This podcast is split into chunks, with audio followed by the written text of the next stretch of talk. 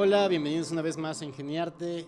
Eh, hoy tengo el placer de compartir con un amigo y, y esto no viene solo de, de quedar bien con el invitado. Generalmente siempre digo que el invitado es especial y no. Quiero contar como una anécdota al comienzo, donde José Salazar me acolitó en pandemia de una manera increíble. Eh, es mi invitado el día de hoy, productor, músico, performista, eh, una gran persona, de hecho. Y él es de esas personas, y lo digo muy personalmente, que cuando estábamos en, en pandemia sí me ayudó. A mucha gente publicaba de si necesitas ayuda, te la doy, y mucha gente no lo hizo. Eh, lo digo en mucho en mi caso, José Salazar sí fue una de las personas que estuvo como muy presente y, y quería hacer este agradecimiento público. Amigo, bienvenido, gracias por venir. Muchas gracias. Primero, gracias por la invitación, siempre ha sido muy, muy bonito las pláticas contigo, muchas pláticas. Y, y bueno, lo, lo, otro, ya está. gracias. Es, es, es, es, lo, que, lo, lo que se necesita en su momento y uno y uno siempre está dispuesto a ayudar. Gracias, mi bro. Oye, por favor, preséntate un poquito. Iba a ser una presentación tuya eh, de lo que sé, pero me gustaría más bien que, que venga desde ti, que diciendo quién eres. Ajá, que es la pregunta difícil siempre. ¿Quién soy? Claro. Uh -huh. eh, bueno, me dedico a la producción musical. Este, soy músico, compositor eh, bajista, guitarrista medianamente creativo. No, no puedo decir que soy un gran guitarrista porque definitivamente hay monstruos allá afuera y trabajo con gente increíble también. Pero, pero sí, digamos, mi, mi perfil ha sido este perfil productor songwriter, por así decirlo. Eh, y lo he venido, digamos, enfocando. Al inicio estudié en la en la San Pancho, en el IMC, lo que ahora se llama Berkeley, ni sé cuánto, Network, ni sé cuánto. Este, y después tuve mi paso por la UDLA, la Escuela de Música, para coger un poco más de, de, de musicalidad que sentía que me faltaba, bastante me faltaba. Entonces estudié también ahí. Y de ahí las cosas se han ido complementando un poco con, con el business mind que siempre he tenido uh -huh. sobre hacer de esto algo que no sea un hobby caro, sino que sea un inicio de hacer industria, que es esas palabras de moda este, en estos momentos que la gente dice, no hay industria, no hay industria. Bueno, sí, hacer industria creo que es de esos, de esos motivos que siempre están en mi cabeza. Entonces, a partir de ahí me desenvuelven muchísimas cosas, porque no solamente me dedico a la producción musical de artistas, sino también el tema publicitario, he trabajado algunas cosas y, bueno, ganándonos la vida como, como sí, músicos, ¿no? Claro. Como, como, todos. Claro. Iba a decir, ya han pasado muchos años de, desde que dijiste, me voy a dedicar profesionalmente a, a, a trabajar en esto. Ya no es algo de, me gradué de la universidad y voy a trabajar en esto. No, ya vienes haciéndolo muchos años, has trabajado con varios artistas. ¿Cómo, ¿Cómo, te ha ido en, el, en, estos procesos de cuatro años? Hace un rato hablábamos de, de esto de regresar a ver atrás y, y decir cómo, cómo, cómo, de alguna manera uno crece y cómo tú estás dando siempre lo mejor de ti. Pero me gustaría una evaluación de cuatro años. Yo creo que, yo creo que uno, uno se va haciendo a medida que vas haciendo las cosas, uh -huh. ¿sí? Este, la pandemia a mí me, me cambió mucho la vida, creo que a todos. A mí de manera en especial me alejó un tiempo de la música y me hizo amarla más apasionadamente. Y eso es algo que agradezco mucho a la vida que haya pasado porque creo que son de esas oportunidades que tienes en la vida de volver a, a respirar, de coger aire, ¿no? De, en la competencia de natación, esa bocanada que dices, con esta llego de ley al final. Uh -huh. Que a veces, si calculas mal, no la tienes, ¿no? O, o, si, o, si no te, o si no te arriesgas de esos impulsos que dices como, vamos ahorita, ¿no? Tal vez no sea lo más estratégico, pero, Claro. Vamos ahorita, ya que chuches, ¿no? Este, y, y ahorita lo único que te puedo decir es que estoy orgullosísimo del equipo de trabajo que tengo. Ujú. Estoy trabajando con gente extraordinaria, tanto en la parte técnica, eh, mi, equipo de ingenieros de grabación, mi, ingeniero de máster, que, que es un top, un crack, crack, eh, Juan Pablo Rivas, eh, mi asistente, Marcelo León, gente con la que ya vengo trabajando y, tr- y- y- y tratando de encontrar esa sinergia y ahí los artistas igual. Entonces, todo este proceso creo que ha sido bueno porque hoy los resultados no solamente me gustan, sino que lo estoy disfrutando como nunca había disfrutado hacer música. O sea, de eso de sentarse y decir, esta vaina está increíble. O sea, es como, no quiero que se acabe, quiero que le pongan play este momento, a- a- pausa este momento de mi vida y que no corre el tiempo. Entonces, sí, me gusta por eso. Qué lindo. Yo pensaba, justamente, estaba pensando antes de que vengas, como, ¿qué, qué, qué- qué te voy a preguntar? No tengo algo generalmente puesto porque vi que no me funciona, ¿sabes? Claro. La conversación se vuelve como muy, muy, Muy rígida. estancada, claro. Entonces puede ver, me doy cuenta de que las conversaciones más ricas que he tenido en este podcast ha sido cuando, cuando pregunto cosas que tienen que ver más con lo que me estás diciendo que con lo que podría prepararte. Sí, claro. Entonces, has mencionado como este equipo crack. ¿Qué condiciones tiene que tener este equipo crack? Y eso lo voy a juntar junto con algo que siempre me has dicho, que es tu filosofía. Quisiera que desarrolles en qué consiste tu filosofía de trabajo o de vida y, y cómo empatan con esta gente que tú consideras crack para generar esta sinergia que tú necesitas para trabajar. La música es lo más importante. Cero egos. Yo. O sea, nadie. ¿Me entiendes? No hay nadie que esté por encima de la canción. Nadie. Ni el artista, ni el productor, ni el ingeniero máster, ni el, ni, el, ni el músico, ni el performer, nadie.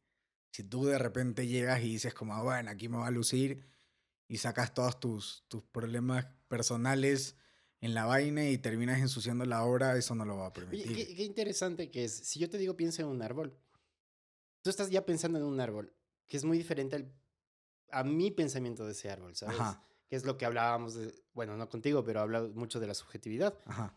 Entonces, al hablar de la canción, la obra empieza, digamos, se te tira una idea. ¿Cómo sabes cuál es la canción? ¿Cómo sabes que todo el mundo está pensando en esa canción? ¿Cachas? Para que no se pongan por encima de la música. Porque te entiendo lo de los egos, es algo que arrastramos mucho. Sí, sí, sí. Y Pero- todo el tiempo, todo el Ajá. tiempo estamos lidiando Y con, toca- ¿me entiendes? O Ajá. sea, es como, es, es esa lucha interminable que a veces se fracasa y a veces de repente ganas, ganas. Bueno, sí, comillas. claro, y que sube tu ego Y- también. y exa- exactamente, y lo alimenta, ¿me Claro. entiendes? Cuando andas lo alimenta. Entonces es, un- es como, pero no sé, lo que es un tema de intuición también. Es ya cuando lo haces, ya lo haces. Ujú. Tienes Hay una praxis de. Yo inicié, eh, yo inicié editando cuando no tenía dinero y hay mucha gente que ahora dice, ah, con una laptop y una interfaz y puedo hacer cualquier cosa. Mm, no, no, no es verdad. Eso es lo que te quieren hacer creer para que compres la interfaz y compres la laptop, pero eso no es verdad.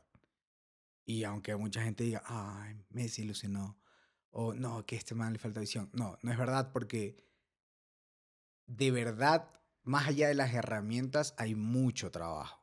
¿Sabes Hay mucho trabajo creativo. pasaba? Eh, te cuento esta anécdota, no sé si la sabes, pero Billie Eilish, con su hermano que le había producido el disco, había El dicho, disco, no, sí. estuvimos en la casa y no sé qué. Sí, sí, claro. Pero Sí. ¿cuánto se gastaron de mezcla y Claro, máster? man? ahí, ahí está. O sea, qué 15 linda mil la dólares por tema. Claro, es otra cosa. Y eso la gente no sabe. Te romantizan la idea de el trabajo lo hicimos en mi casa. Sí, obvio. Pero ese trabajo que está después para que tú tengas el producto final Sí, no es lo- algo que ¿Tú cuenta. has visto lo obsesiva que es para grabar y doblar voces la niña? Que no necesita autotune. Y que hasta que no esté la onda perfectamente como si hubieras utilizado un alineador o editado a la perfección, la man sigue cantando y sigue repitiendo. Ok, si viene un artista con ese nivel de performance, yo lo, lo, lo produzco gratis.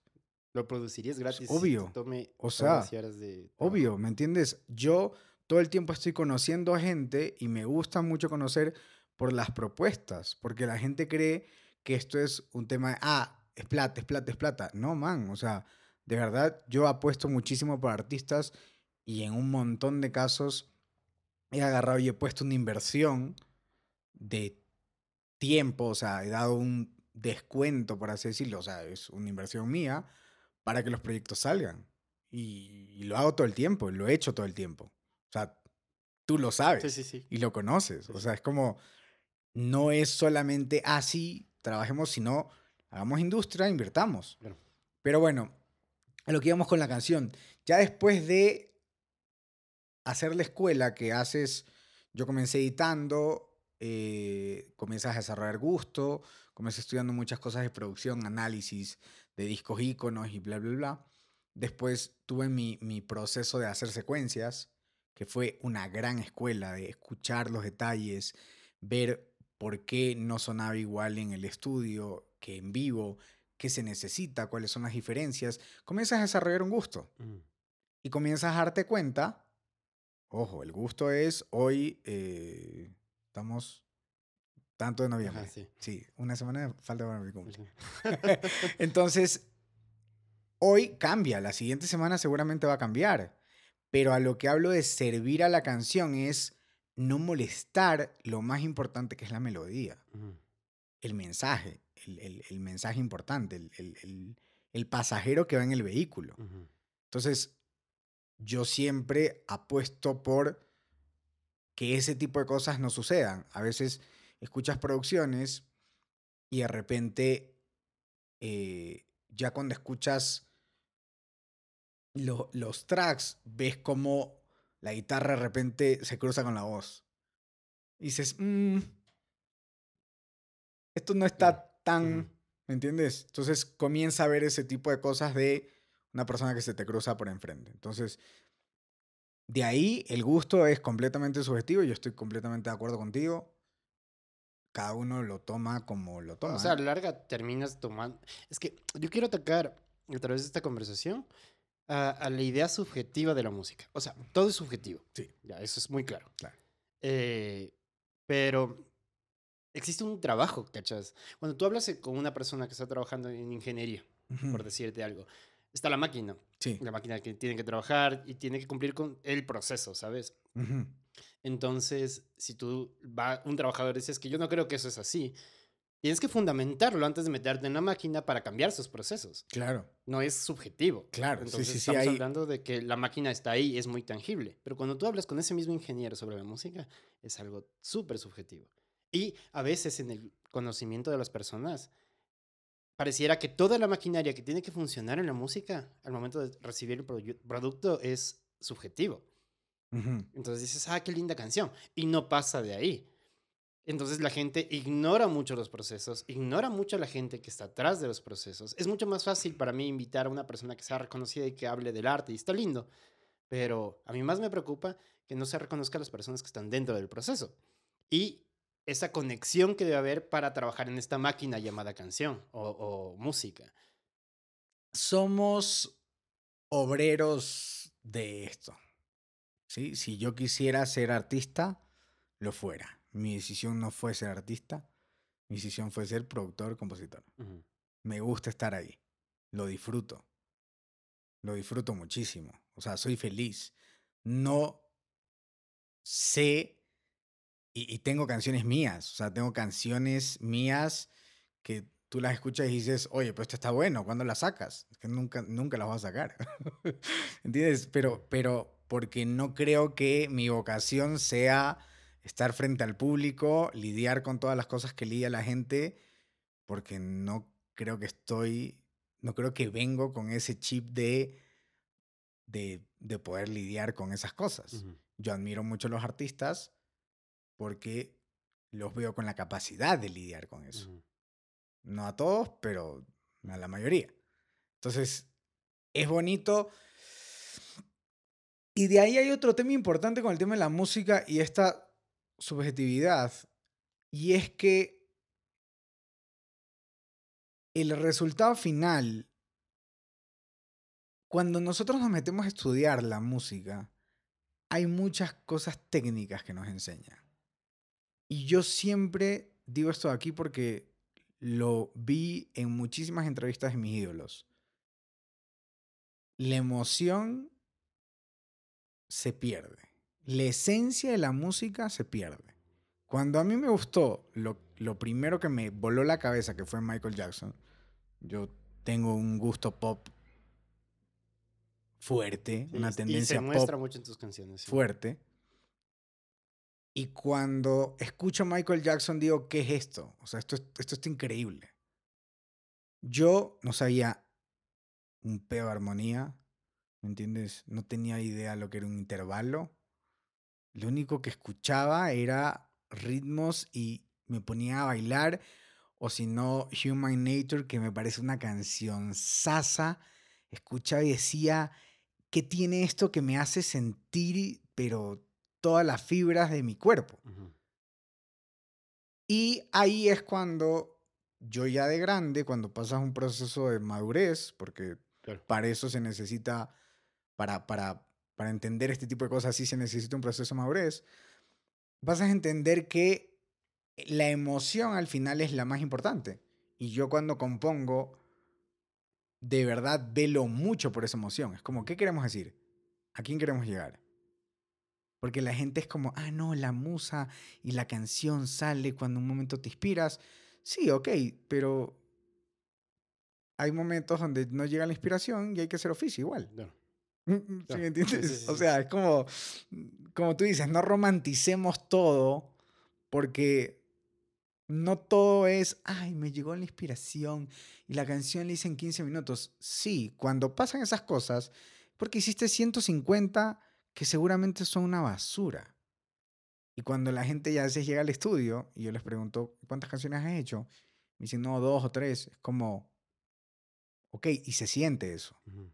Yo más o menos tengo por ahí unas 200 canciones compuestas. Y definitivamente creo que cuando pasé las 60, 80, es cuando decía, "Mm, aquí hay algo ya interesante. Yo, José Salazar, que me considero de las personas menos talentosas que, que, que, que, que están dentro de mi círculo. Por eso me rodeo de gente, de gente importante y de gente pesada. Entonces, pasa por ahí. Y, y otra de las cosas importantes que les digo a los artistas que van es, man, este es mi gusto. Si te hace sentido lo que te digo, listo, vamos. Y si no hace te sentido lo que digo, te puedo dar tres o cuatro números más para que vayas a visitar estudios hasta que algo te haga sentido. Porque tampoco considero que soy el José tiene esta vaina y esta es la única forma de llegar. No, en lo absoluto. O sea, pero, pero por favor, parte de hacer industria es tener mucha gente llegando de manera diferente. Nos llegamos en bus, otros llegamos a pie, otros llegamos en carro, otros alquilan una limusina, otros hacen pirotecnia, ¿me entiendes? Cada uno llega como le, le gusta o intenta llegar como le gustaría. Entonces, mi filosofía es dar lo mejor en ese momento, no guardarse nada. Pasa mucho en los compositores y, y pasa cuando tienen sus proyectos, que es como cuando los invitas a, a colaborar. Este, es como, no, me, me voy a guardar esto aquí porque lo voy a guardar mejor para mi proyecto. Y esas son las cosas que no nos hacen crecer. Yo doy lo mejor. No importa si tengo que solucionar deficiencias de un cantante y tengo que afinarlo. Me- no, no- no me interesa, ¿me entiendes? Lo que más me interesa es hacer a todos quedar bien. Y si tengo que empujar un poco más, lo hago. No tengo drama. O sea, es, es, es- ese, ese, ese problema de, no, es que este man no hace su parte, no importa, listo, yo lo hago. Si puedo. Y si no puedo, trato de encontrar alguna forma de, de poder ayudarle y poder... Pero, pero, pero no me quedo en, en los problemas o deficiencias porque todos, todos las tenemos. O sea, Y es más fuerte también cuando estás trabajando. A ver, yo, yo quería como meterme en esta idea de el, el equipo de personas que tienes, que, que está muy de acuerdo con, de cierta manera, tu liderazgo al momento de ser productor. Porque existe un liderazgo. O sea, tú Sí, sí, sí. sabes cómo es que esta canción hace que, que se respete la canción, que se respete el mensaje, que se respete la melodía. Y todo el mundo está de acuerdo contigo. Podría ser que subjetivamente tengan una idea diferente, pero, pero te respetan y respetan tu idea de, de la canción y eso es muy bacán. y al momento que tú eres muy honesto y no te quedas con nada, porque estoy medio recapitulando lo que entendí, Eh, sacas la canción. Ahora, el momento de trabajar con el artista, eh, hace un rato hablábamos de, de que hay artistas que vienen con, con su canción hecha, pero en realidad no es, es solo una idea y esperan que ya funcione. Ahí hace que sea como muy complejo explicarle al artista sin que se ofenda. ¿Cómo, cómo lidias con esas, esas ideas tan subjetivas y emocionales de la persona? Porque, Es complicado. cuéntame. Es complicado. Es complicado y tiene, es que, es que es, aparte que yo tengo una, yo tengo un muy mal marketing en, en general, de ser un tipo a veces muy cruel, eh, y, y yo lo sé, o sea, la gente a veces me sonríe, es como, "Ah, yo sé, ¿entiendes? Y no tengo drama con eso.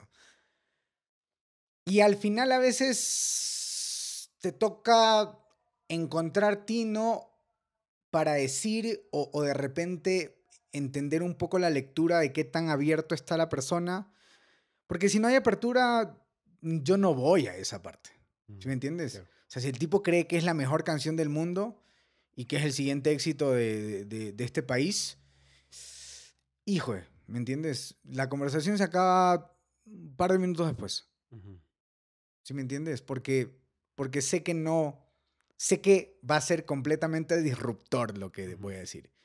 Y me va a tener como este man es un idiota, este man que se cree y está bien, cada uno tiene derecho O sea, a yo creo que, cada persona tiene una forma de ser. Yo en trabajo soy, perdón la expresión, soy muy cabrón en el sentido de estamos trabajando en esto, ¿sabes? Entonces no voy a empujar yo solo algo que Vamos, chucha. vamos tú, todos. ¿cachas? Sí, claro, sí, no, te lo guardas. Sí, sí, es que, es Y eso puede ser mal interpretado, pero en el momento del trabajo, perdón, no, no estoy buscando tinos, pero tampoco busco ofenderte. Estoy emocionalmente en un momento donde estoy empujando algo, ¿sabes?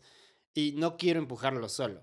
Entonces, si veo que no estás empujando, sí te voy a decir de manera muy fuerte, Por como, e- ¿por qué no estás empujando? por eso es que yo me he demorado en conseguir un equipo de trabajo, pero en mi equipo de trabajo nos podemos mandar al diablo y nadie se resiente. Y, a- y dos minutos después es un beso de ñaño, está quedando increíble. ¿Sí me entiendes? Sí, sí, sí. Es que como no hay, es que como no hay tanta lucha de egos, nadie se lo toma personal. Nadie, nunca.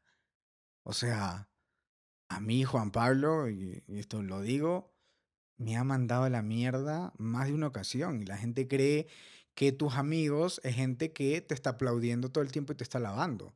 Y a mí eso no me gusta. Eh, a mí de verdad, y, esto lo, lo, lo, lo, digo, la vez pasada lo, lo conversaba con el equipo de trabajo, a mí me incomodan los halagos me incomodan los helados, porque inconscientemente uno se relaja. Y yo, y ese, y es, y ese aletargamiento no me gusta. Ya, Pero eh, estás hablando de una persona que tiene contradicciones, ¿no? Sí, sí, sí. Claro, porque hace un rato me decías, y esto siendo diferente en, eso que decías, eh, a mí me gusta estar bien para trabajar, Sí, claro. pero en ese bienestar dentro del trabajo existen estos malestares que pueden haber a partir de, no digamos una ofensa personal, sino de, de- del ambiente que empieza a estar tenso por desacuerdos. Lo que pasa es que si tú, yo centro todas mis relaciones, todas mis relaciones interpersonales en la admiración y el respeto. Todas. O sea, no tienes que pensar como yo para ser mi amigo. Cero. Sí, sí. Puedes pues, pensar completamente de acuerdo. Y contigo muchas sí, cosas así, claro. es como, Jorge piensa así, José piensa así, aquí nos separamos y aquí nos unimos. Claro. Y yo te considero un gran amigo. Sí, sí. Y no estamos ñañitos ni nada por el No, estilo. no. Entonces,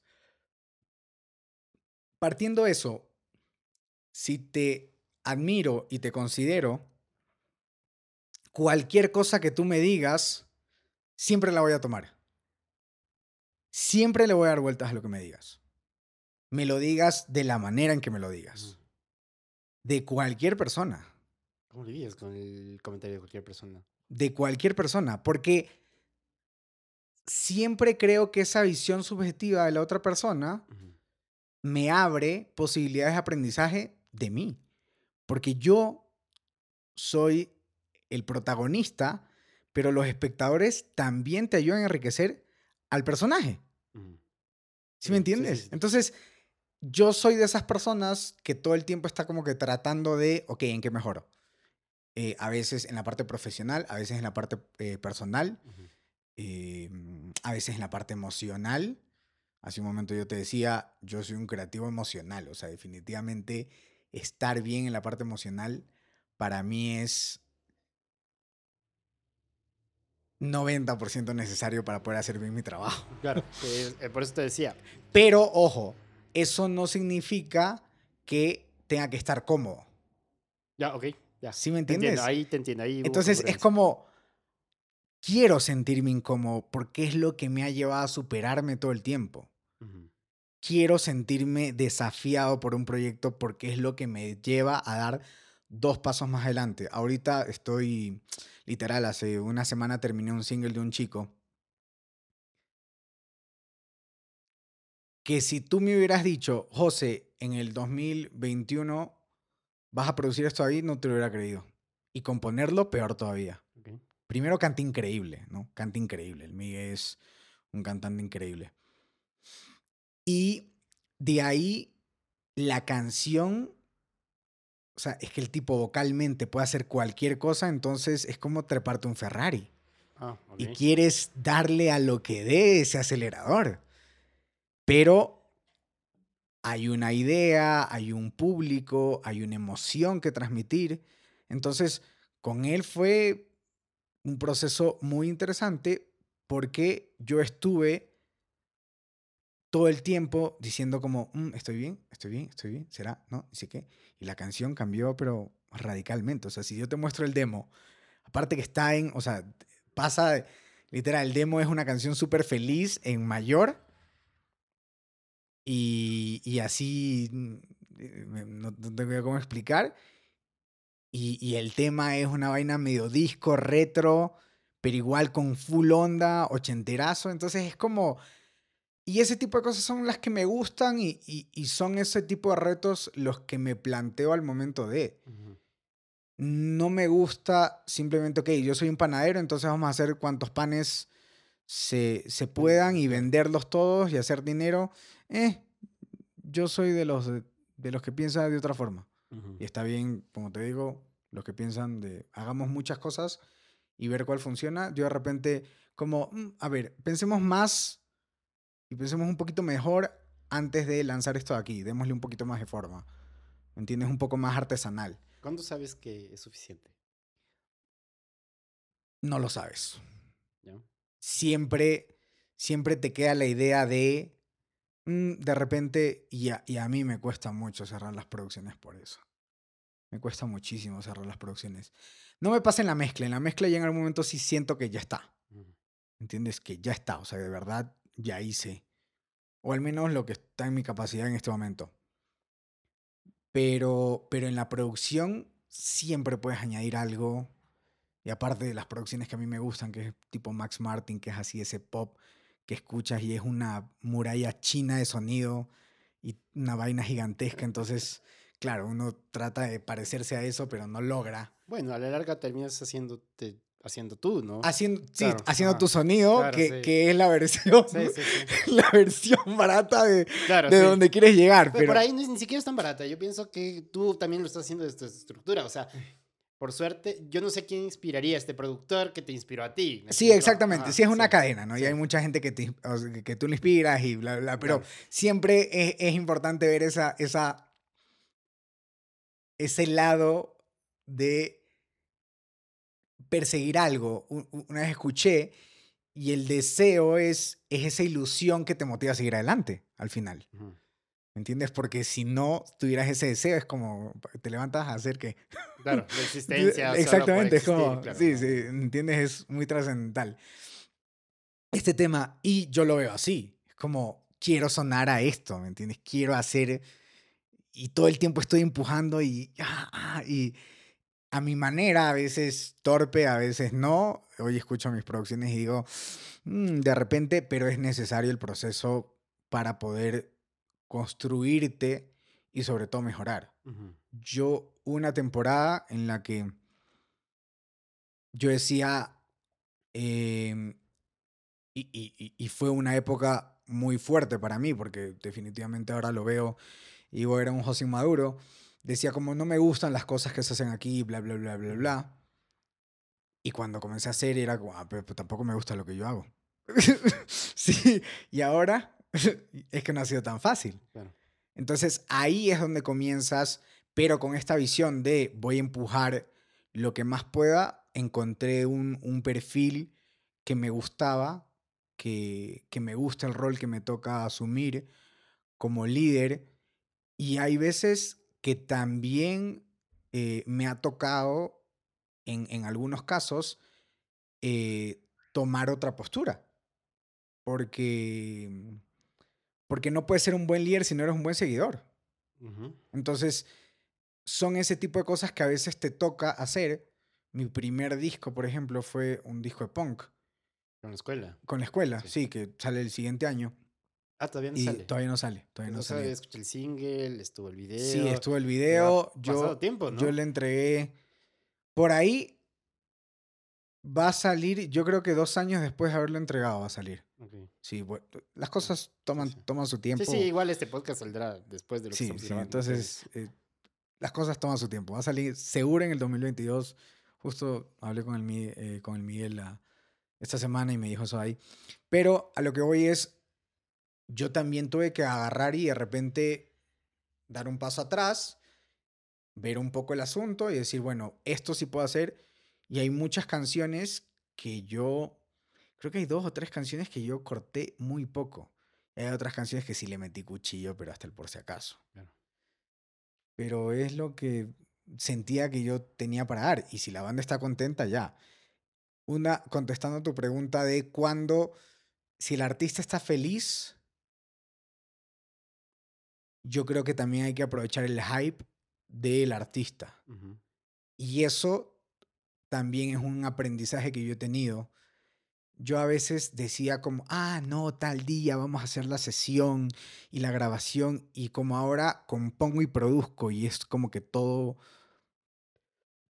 todo mismo chaulafán, ujú, ¿no? claro. ¿Me entiendes? Como comenzamos con una idea y de repente vamos Claro, produciendo y, y voy haciendo la pista y bla, bla, bla. Me pasó con un grupo que, que ya pronto saca su tema, que se llama Bitácora. Y, y fue, estaba tan, había tanta emoción en el estudio que yo dije, este es el momento de grabar las voces. Ok. Y cada vez que escucho esas voces me siento esa vaina. Ujú. No tengo idea, o sea, Ok. y, y- y es algo que aprendí, ¿me entiendes? Que no era como trabajaba antes. Y de repente me encanta y en tres años digo, no, esto no sirve para nada. Me- Bueno, sí, es ¿me entiendes? eh, es parte del proceso, pero hoy, como te digo, mi forma de trabajar eh, me, me tiene muy satisfecho y me tiene muy contento. ¿Sabes? Eh, Me gustaría recapitular una historia que me contaste, lo hablaste la primera vez que hablamos en, en el Instagram Live, de la historia de cómo conociste a Juan Pablo Rivas. A ver. Pasa y sucede que yo trabajaba con una persona que no está aquí, está en Los Ángeles.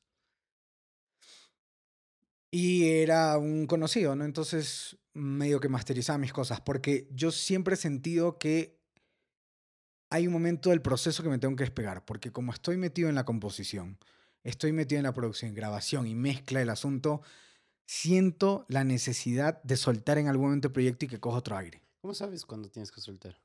Porque ya a veces ya te mamas. O sea, te mamas de las cosas. ¿Me O sea, entiendes? pero yo, hay que- es yo- necesario yo llegar a ese punto de decir, ya no aguanto con este tema. no, sino que. o, o ya sabes como intuitivamente de, "Mm, no sé, ya creo que debo soltar. Lo que pasa es que si no sueltas, las cosas no se refrescan. Ujú. Entonces, parte de eso es. Parte. eh, eh, eh, esa, esa es la excusa o la razón por la cual yo trabajo con músicos, a pesar de que a veces pudiera tocar todo. Ya. Porque ese, es, esa, ese feedback de yo te doy esa idea y tú me raqueteas otra, o sea, me, me, me devuelves otra y vamos construyendo, me gusta más que el José con su ego lidiando, porque yo solo con mi soledad en el estudio me puedo volver loco. Me puedo volver loco. O sea, pero salen todos los problemas mentales que tengo y me puedo volver loco. O sea, puede estar cinco horas en un sonido y no me gusta nada, ¿me entiendes? Entonces, prefiero trabajar con el artista, trabajar con alguien que me diga, oye, eso está chévere. Ok, listo, vamos Oye, para pero eso es loco, porque cuando yo te conocí, no dejabas que nadie se meta en el estudio cuando estabas trabajando. Y Sí, me, me claro. sorprende ver ese cambio. Pero es que no, e- no me gustan los resultados. Y ahí es donde agarras y ajustas todo el tiempo. Es que la autocrítica mía siempre está ahí. Siempre me vivo ajustando todo el tiempo. ¿Qué tan duro eres contigo mismo? Soy durísimo, soy durísimo. Sí. O sea, soy durísimo. Sí, y mi psicólogo, mi psicóloga me lo han dicho más de una vez. Como, dale suave, es como, ya está. Esto es. Por eso hay mucha gente que a veces de repente puede, puede ver eh, un poco de rudeza, pero man, yo también, o sea, conmigo soy 10 veces más. O sea, si el José tuviera una charla con el José, ustedes dicen, el José es un imbécil. ¿Sí me entiendes? Pero, pero es, es parte de las cosas que me han funcionado para salir adelante. Pero eh, está bueno que lo reconozcas de que es algo que te ayuda a, a salir adelante. Y hay veces que te caga. Y, eh, pero posiblemente te esté cagando un montón. O sea, lo bueno es que estás yendo a terapia. Sí y no. Lo que pasa es que es, es como que, ¿qué suma más? ¿Ok? ¿Me ¿Cómo? entiendes? ¿Qué suma más? ¿Lo que, lo que añade o lo que resta? Si lo que añade suma, ¿me entiendes? Si en el balance, porque para mí todo esto es un tema de balance. En el balance es mejor lo que suma a lo que resta, listo, ya está, vamos, sigamos. Aunque eso te agote psicológicamente. Cada vez me agota menos emocionalmente, no psicológicamente, emocionalmente me agotaba muchísimo, porque de verdad, de verdad la pasaba mal. Pero como te digo, te vas descubriendo, pero la rudeza es una, es una filosofía que cada vez se ha ajustado más, cada vez ha sido menos criminal, pero me sigue dando los mismos resultados y me gusta. Ok. Entonces, ah. ¿en qué estábamos antes de eso? ¿En qué estábamos antes de eso? la- ¿Cómo le conociste a Juan Pablo? Ah, ya. Sí. Entonces, esta persona me entrega un máster y sonaba como el orto. Sonaba como el orto. No. Y Ah, eso, eso me lleva a otra preguntita, perdón. Hay esta nueva, no sé si has visto que online está de Ah. masteriza tu canción. Sí, no, no, es tan gracioso de, de pon aquí tus Eso, y eso, muchachos, los voy, voy a mirar a la cámara. Esta es la cámara, ¿cierto? No hagan eso. No hagan eso. Si, si alguien en serio necesita masterizar su canción y no tiene dinero, no haga eso y escríbame. Por favor. No dañen su obra. En serio, lo estoy, lo estoy diciendo muy en serio. Em, entonces, sonaba como el orto. Sonaba mal. Y era como mierda. Pero no sabía qué decir. Yo no sé masterizar. Pues sonaba feo. Entonces, eh, estabas trabajando con el Cayo en un arreglo para un artista de orquesta, porque un día dije, voy a hacer una vaina loquísima de sintetizador y sonidos de orquesta, y bueno, y lo llamé al Cayo y estamos trabajando en eso. Y el Cayo me dice, ¿sabes qué? Deberías trabajar con Juan Pablo. Deberías trabajar con Juan Pablo Ríos. De te vas a llevar bien con, con él. Y decía como, Juan Pablo, pero si el man trabaja con todo el mundo, ley, es un imbécil. Sí, y, y, y, y Juan Pablo sabe que en algún momento yo he tenido esta conversación con él. Y, y me dice, no, no, no, de verdad, el man está, o sea, piensa muy, muy parecido como tú. O sea, sí es así como... Y yo digo, bueno, vamos a darle oportunidad porque nunca he sido un tipo cerrado. Todo el mundo merece una oportunidad. Yo merezco una oportunidad. Así que si a alguien le caigo mal, escríbame, salgamos a tomar un café y déme la oportunidad de conocer. Pero eh, le escribo y le digo como, hola Juan Pablo, soy José, bla, bla, bla, soy productor, estoy haciendo algunas cosas. Quisiera conocerte para ver si podemos trabajar juntos. Porque, vuelvo y repito, para mí es más importante la persona que cualquier otra cosa. Porque si estamos en una vaina creativa, yo no quiero que el tipo, mi ingeniero máster, sea un imbécil, ¿me entiendes? O sea, como puede ser el más crack de cracks, pero amor por interés nunca me funciona. No me ha funcionado nunca en la vida. Y si no funciona, no funciona. Sí, no funciona, no funciona. Me, ha- me ha pasado y de verdad no funciona. Entonces, eh, le escribo, voy al estudio y encuentro un tipo que pensaba O sea, ¿me entiendes? Era como lo escuchaba hablar y me hacía sentido todo. Y, y simplemente le dije, ¿sabes qué? Vamos a trabajar juntos. Ujú. Y, y he hecho el 99.9%, solo un trabajo no hice con él. eh, que me arrepiento no haberlo hecho con él, pero bueno, es parte del proceso. Sí, sí. Pero de ahí masteriza todas las cosas, o sea, sí o sí, como es, es mi activo fijo.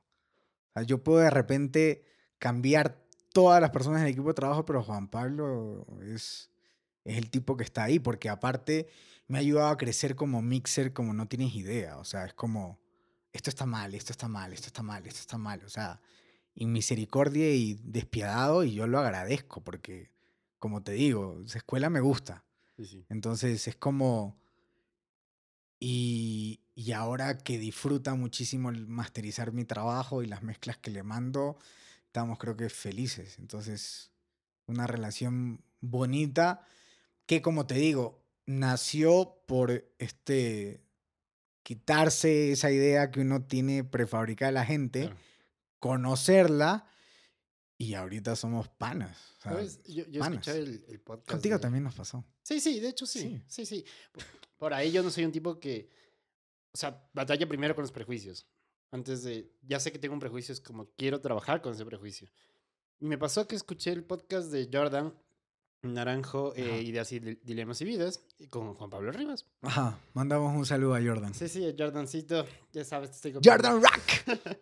Y, y me pareció interesante ciertas posturas de Juan Pablo Rivas, una persona que ha trabajado durante muchísimo tiempo, que tiene una gran escuela, una gran escuela creo que única en el Ecuador. Sí, claro. Y, pero llegaba un momento. Histórica, ¿no? No solamente claro. única, histórica. O sea, es como Juan Pablo estuvo en- donde en serio se picaba piedra, Claro. donde en serio era selva, pero donde no había ruta. Alguien tenía que hacerlo. Sí, obvio. Y, y me, me alegra que Juan Pablo lo haya hecho. Pero llegó un momento dentro del podcast donde decía, ¿qué tan sesgado está? ¿Qué tan sesgado a veces estamos en, en, ah, esto es lo que he vivido y esto es lo que me ha tocado y esto es lo que soy? Y qué tanta oportunidad damos al, al, al entorno musical, ¿sabes? Porque había, de dentro de la historia, por eso preguntaba esto, me, me contaste de que tú le dijiste al Juan Pablo esto de que vamos a ganar un Grammy. Ujú. Y me parece muy lindo. Sí, O claro. sea, más allá de la romantización de ganar un Grammy, es vamos a exigirnos lo suficiente sí, como sí. para que la academia nos reconozca. Exactamente. O sea, es, a ver, la idea era, vamos a trabajar a un nivel alto de autoexigencia y van a venir resultados. Porque yo soy de las personas que cree que el trabajo sostenido trae resultados. Ujú. Y soy de esas personas que tienen sus sueños, sus hitos, que, que dice, ah, quiero hacer esto acá, esto acá, esto acá. Y en ese momento lo sentía y, y se lo dije. Claro, sí, y me pareció muy, muy, muy lindo. Ahora, una vez es como hablábamos hace un rato del deseo que te motiva. El Ujú. deseo de un Grammy, no quiero desmenti- desmitificar la idea de- del Grammy y tener un Grammy. Creo que cuando se está trabajando en el arte en el Ecuador, el tener un Grammy no es romantizado. Sabes que necesitas entrar en las condiciones que necesita la academia para... Y aparte es súper ti. político, ¿no? eh, hay un montón de cosas, ¿no? Es súper político. O sea, no es solamente, ah, sí, yo hago mi trabajo. Ajá. Esto es business, ¿no? O sea, es arte, esto es lo que quieran, pero también es negocio. Es y, hay, negocio. y hay que conocer a la gente y hay que eh, hablar con la gente y hay que hacer un poco el lobbying con las cosas. O sea, no es solamente un tema de qué tan dispuesto estás. De repente, hoy lo que pienso es que puede ser que tal vez yo no lo logre, pero yo quiero que del país salga una persona que lo logre localmente. No que, no que sea un ecuatoriano en Estados Unidos haciéndolo. Que sea un ecuatoriano desde Ecuador. Ujú. Que es ¿Cómo- cómo mucho más los- difícil. Los resultados. O sea, ya, has, ya has trabajado. Ya, ya no es este José que ilusoriamente propone algo. Lo que pasa es que necesitamos también de los artistas, que los artistas salgan, que los artistas se expongan. Y para exportar material también necesitamos muchos fracasos. Pero ya vamos fracasando un montón de tiempo, bro. Pero y, y, y tal vez sea la vaina. O sea, la selección recién ganó en Chile, man. ¿Cuánto, cuánto tiempo que nun- nunca habíamos ganado en Chile? Bueno, yo del fútbol tengo mi ¿Me criterio. entiendes? Pero, Entonces, pero es que me refiero... son, son, son- es parte de la evolución. Hoy creo que las nuevas generaciones tienen una mente mucho más abierta, este, y ese tipo de cosas ayuda. Yo quiero contribuir para que las cosas nos vayan acercando. Tal vez no es mi generación y tal vez es dos generaciones después. Pero quiero que digan, pucha, ahí el José abrió una, una recta donde alguna gente se ha alineado a esta filosofía y, y ahí estamos. Hay mucha gente trabajando bien en el medio. Mucha gente trabajando bien en el medio. Muchísima gente trabajando bien en el medio. Yo ayer le decía a un pana, eh, loco, que tenemos calidad de músicos. Sí. Y muy, muy prolijos. Sí, sí, sí. Hay, tienes grandes sesionistas, tienes buenos performistas tocando covers. ya ahí es un tema A lo que voy es tal vez. hay- hay Tenemos que impulsar a la sí lo- industria. ajá, o sea, lo Tenemos que impulsarlo. diciendo. Algo que me gusta mucho de vos, que dijiste como, yo no soy, soy capaz de no cobrarle a un artista y yo apuesto por ese artista y eso ya genera una industria. Sí, claro, pero, claro, ajá. pero a ver, no es solamente Pero te no voy a regalar no, mis cosas. No, no, no. Es que hay, Tú le que, apuestas, pero sabiendo que hay una... hay buenas canciones, hay un equipo de trabajo, hay un hambre de hacer las cosas, hay un sacrificio. ¿Qué tan sacrificado estás para hacer esta carrera? Esta carrera es sacrificada. Esta carrera no es, ay, qué lindo dedicarse a la música.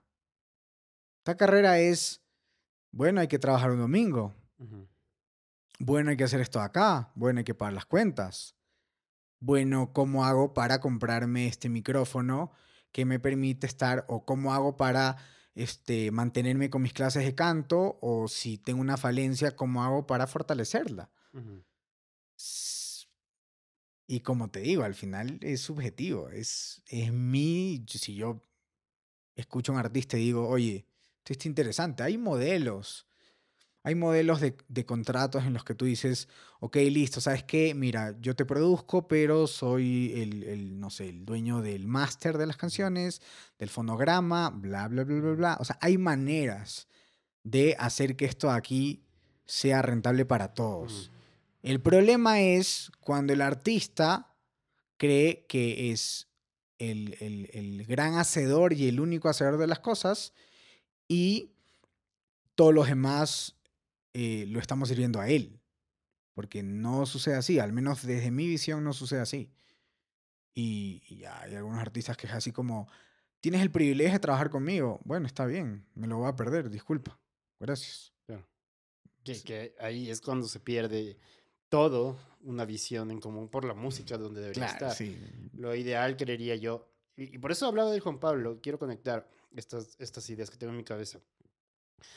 Cuando uno hace una obra, un trabajo, cuando sabes que está bien hecho, es porque, no digamos la mayoría, pero el nicho al que está dirigido lo acepta, lo hace suya, la reproduce. Que es donde ahí conecta con la industria. Digamos que si tú tienes tantas reproducciones dentro de la plataforma X que te pague tanto, eso ya por contrato se dividirá, entonces tú podrás pagar al ingeniero de mezcla, podrás pagar a la persona que está en máster, ganarás tú, ganará el artista, el artista podrá buquear para tocar y empieza la maquinaria a funcionar. Ujú. Está lo lindo, ¿no?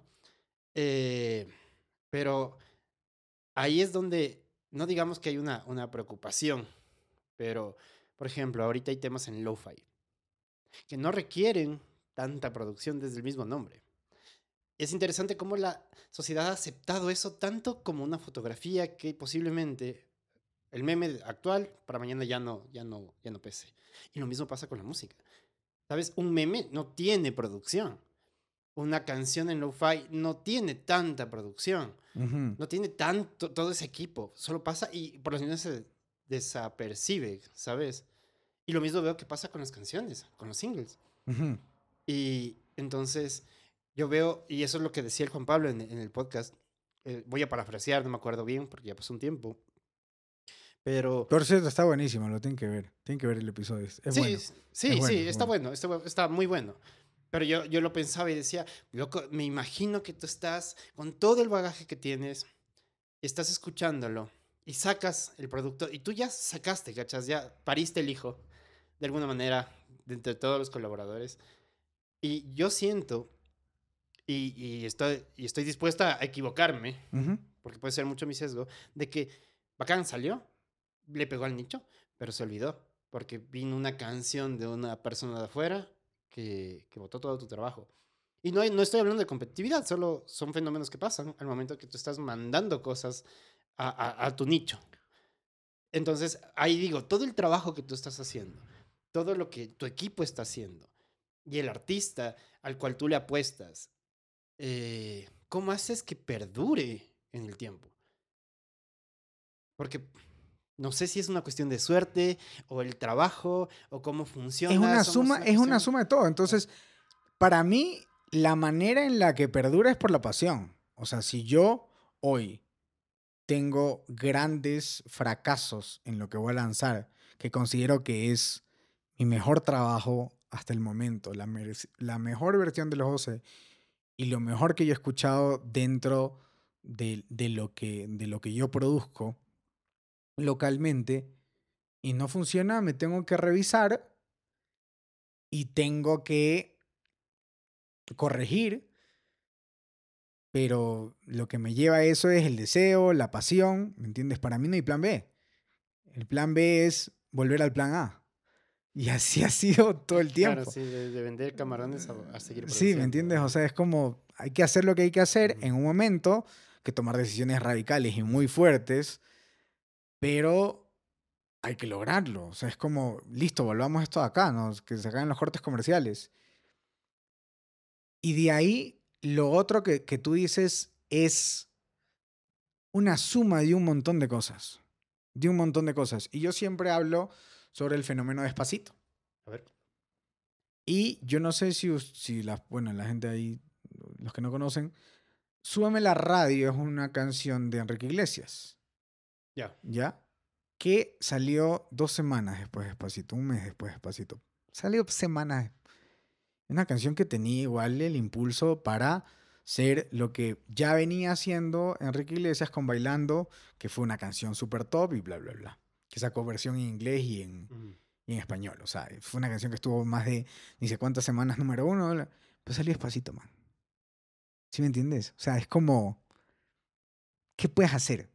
Salió ese fenómeno antes de. Entonces, hay muchas cosas de suerte, sí. Yo lo que opino es. Como el tema de la lotería, no compro lotería por si acaso, pero mm, haciendo una analogía. Mientras más números por un tema de probabilidades. Mientras más números de lotería compres, más probabilidades tienes de ganar. Punto. Entonces, sostengo que mientras mejor hagas las cosas y te sostengas en el tiempo, vas a lograr un resultado. En algún momento, Pedro Capó es uno de esos personajes que tú dices se ganó un Grammy con este tema Calma eh, a sus treinta y pico años, con 15 años de carrera, no sé, ¿me entiendes? Es una vaina de, ok, listo, lo haces, lo haces, lo haces. Y lo haces por pasión, a veces es irracional, ¿me entiendes? A veces es completamente irracional, pero de eso se trata. Otra de las cosas que, que, que, que añado a- a- al, al tema que me propones es, el riesgo es muy alto en esto. El riesgo es muy alto en esto, porque es mucho dinero. Y quiero que la gente lo entienda, es mucho dinero. Es mucho dinero el que puedes hacer y el que puedes perder. Pero tienes que entenderlo así. Si no lo entiendes así, búscate otra vaina. Búscate algo mucho más seguro, donde el riesgo sea bajo. Vender pan, ¿me entiendes? O sea, digo, y no estoy desmereciendo no, no, no. absolutamente nada. Pero tendrías Es- que cachar como todas las condiciones Sí, que te exactamente. para poder hacer las cosas. que Es, quieres es un riesgo muy alto. Es un riesgo muy alto. Y yo lo asumo todo el tiempo. Y, y- y- y me considero responsable del éxito o el fracaso de las canciones de mis artistas. Entonces imagínate la mochila que a veces me cargo. Es súper fuerte. Es súper fuerte, pero son como me gusta a mí trabajar. ¿Me entiendes? Es ese, esa vaina de decir, ñaño, yo soy responsable. Y si en algún momento, después de un tiempo, no la metemos, no la metemos, de repente soy yo el que mete. Porque considero que la apuesta y la pasión es lo que vale. ¿Me entiendes? Y no quiero. Me, me tocó, un chico llegó al estudio y me dijo: Man, me han estafado. Acabo de terminar un contrato, ni sé cuánto tiempo acabo de perder tanta plata. Me he dedicado a esto tantos años en mi vida. Esta es la última bala que me gasto. Y a mí eso me partió el corazón, loco. O sea, no te puedo explicar cómo me dolió. Y dije, ok, yo voy, yo... Me compró, ¿me entiendes? Me compró. O sea, Claro. es de esos proyectos que tú dices,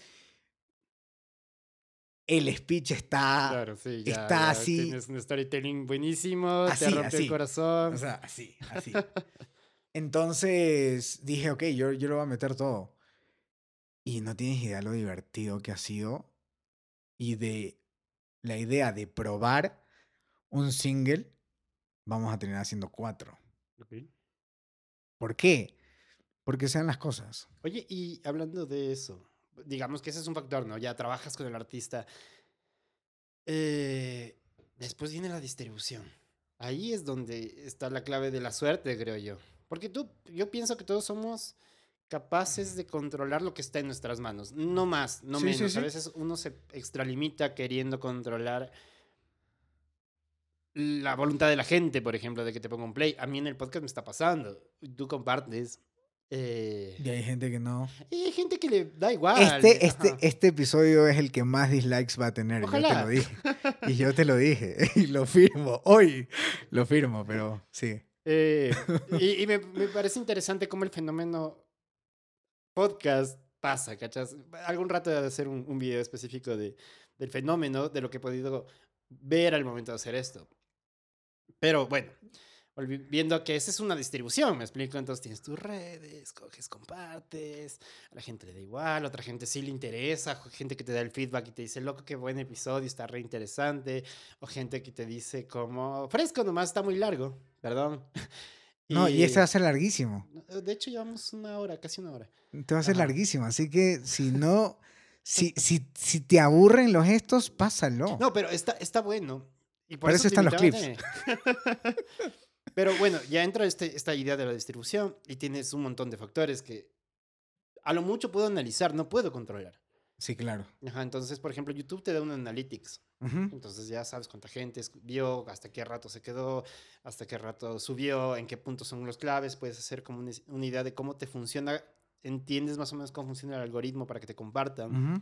Y a quién va más o menos dirigido. YouTube te ayuda a trabajar en este proyecto, ¿sabes? Ujú. Al momento de podcast no sé la música. No sé cómo funcionará YouTube Music, por ejemplo, para artistas. Pero, pero bueno, continuando. Tienes esta idea y, pasa lo que pasa, ¿sabes? O sea, a la larga yo no tengo control al momento que le llega a la gente y cuánto la gente escucha. Pero hablando de un tema, tú ya sacaste el tema, entonces dices, artista, tenga, esto es suyo.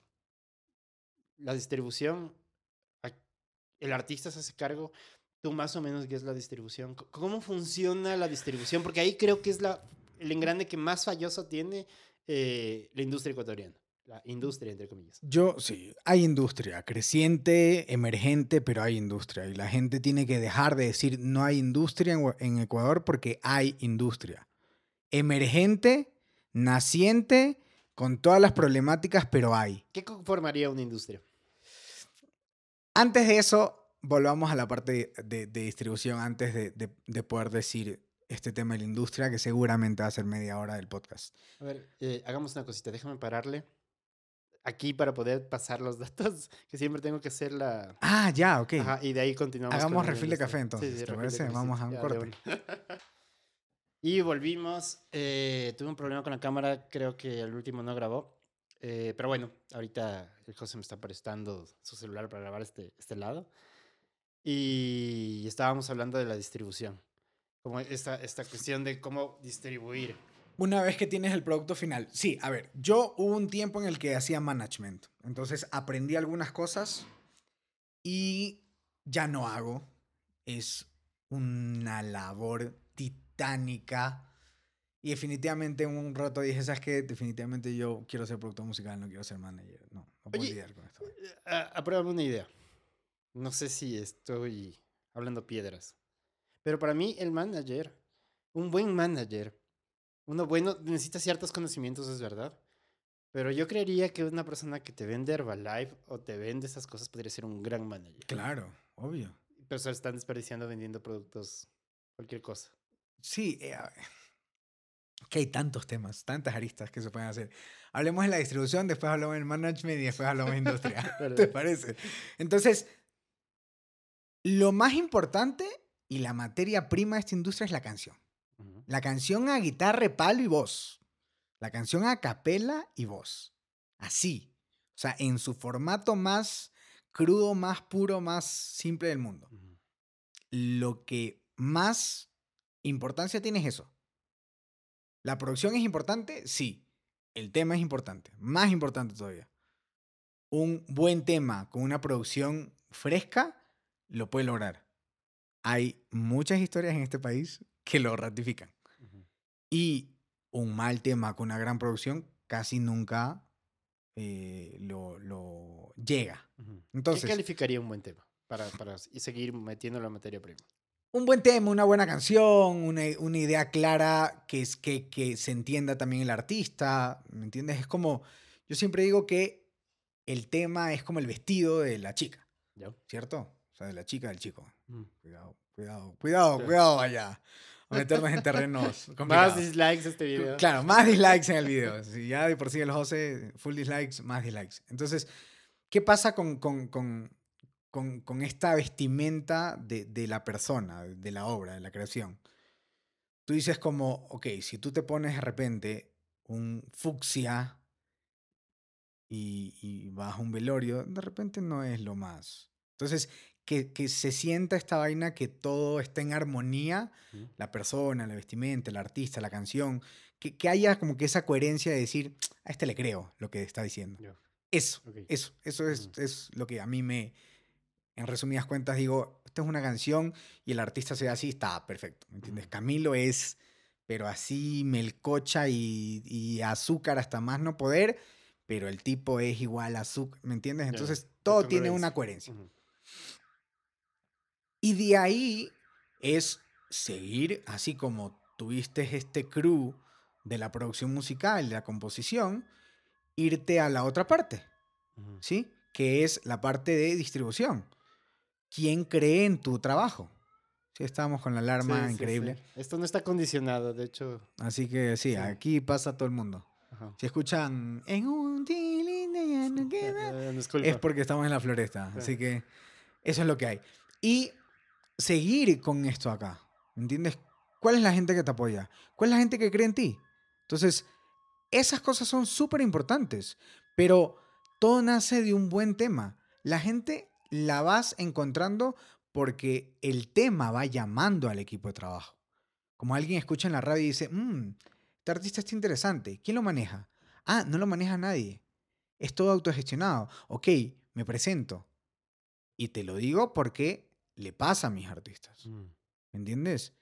Es lo que yo digo que me pasa a mí.